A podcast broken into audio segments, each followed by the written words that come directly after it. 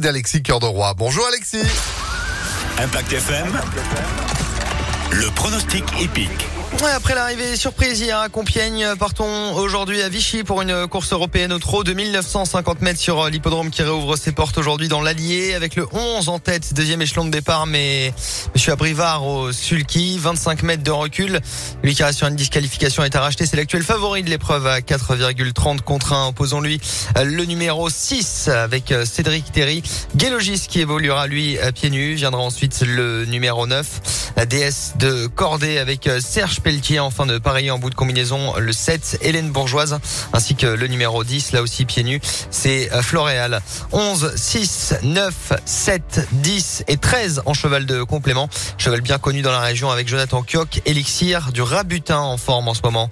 11 6 9 7 10 et 13 pour Vichy 18 heures au trot rendez-vous demain pour un nouveau quintet. Ce sera cette fois-ci à Chantilly